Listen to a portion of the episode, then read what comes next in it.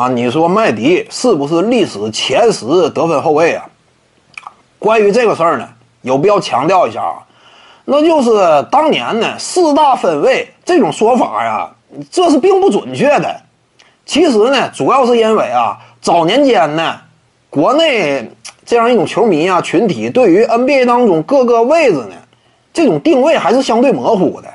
正因为相对模糊，所以呢判断没有那么准确，而且呢，因为天皇巨星。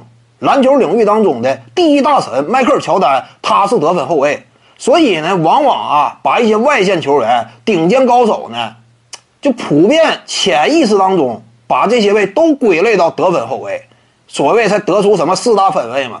其实四大分位呢，也是国内的说法，也不是什么欧美的叫法，这个说法本身就是不准确的。呃，我们仔细看啊，四大分位，其实这里边也就科比布莱恩特立得稳。为什么这么讲呢？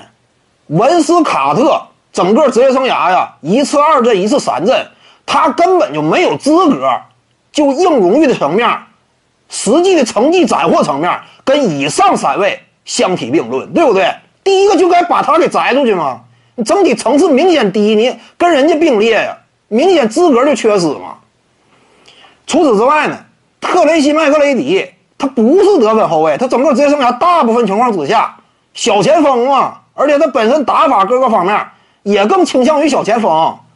麦迪通常来讲对他的定义那是锋线，因此你怎么能说他是得分后卫呢？对不对？至于说这个艾弗森呢，艾弗森他其实属于一个攻击型控卫，有点类似于什么？类似于当年斯蒂芬·马布里那种属性，攻击型控卫。一米八零的身高，场均差不多巅峰期接近八个助攻，攻击型控卫这种定位更加合理，对不对？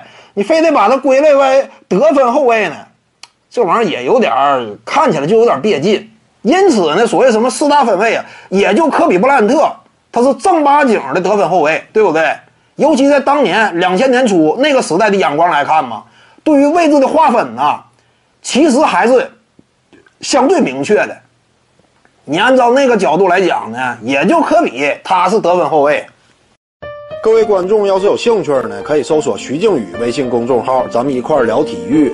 中南体育独到见解就是语说体育，欢迎各位光临指导。